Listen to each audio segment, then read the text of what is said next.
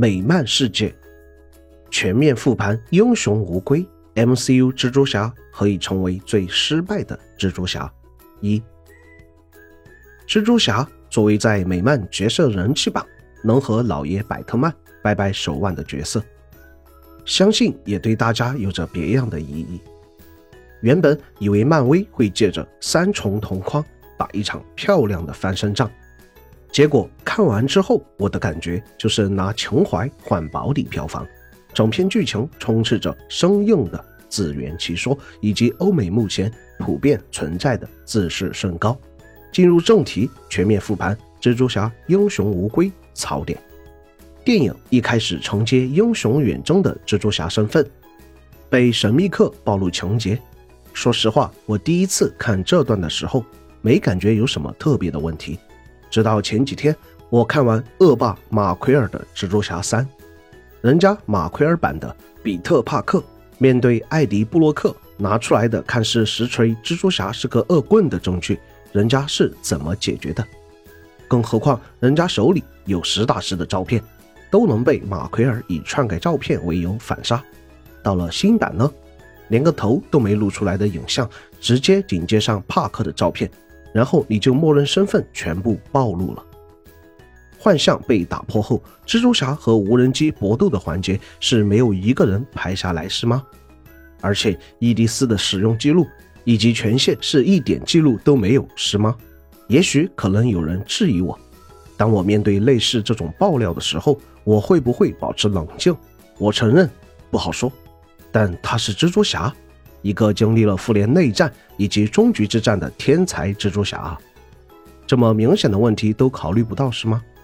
身份暴露后的蜘蛛侠就开始了带着 MJ 的亡命逃亡，也没看有无人跟踪，就直接穿着战衣直接润到了家里。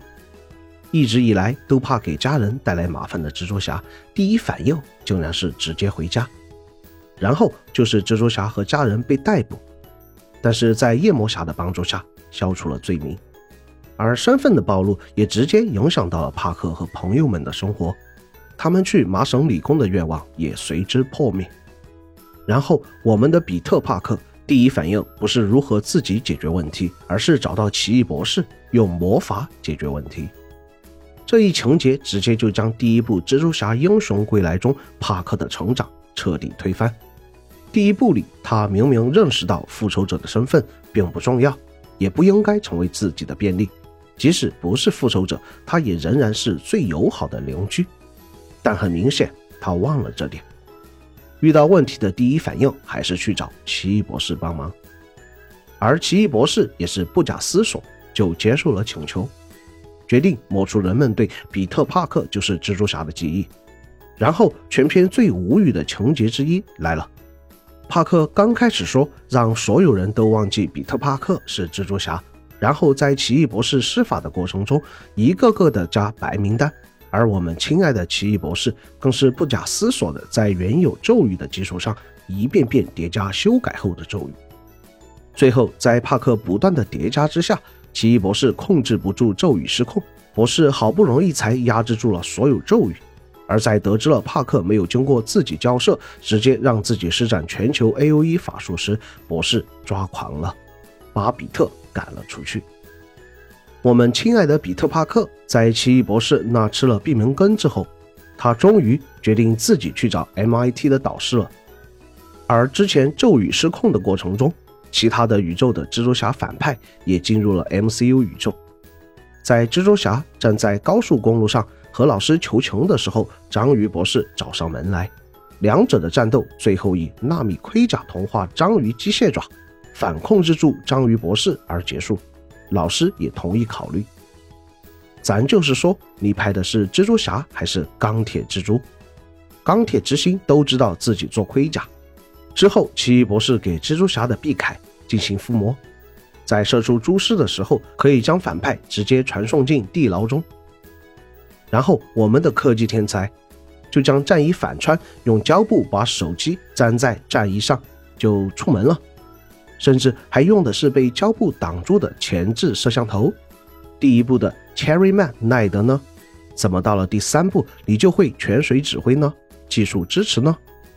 中间经过一顿折腾，终于将各个宇宙乱入的蜘蛛侠反派都传送进地牢中，其中包括托比版的绿魔、章鱼博士、杀人，还有加菲版的蜘蛛侠。正当奇异博士打开法器，准备传送回他们各自宇宙的一刹那，我们的蜘蛛侠在之前知道了他们的命运后，他善心剑气，居然要抢走法器。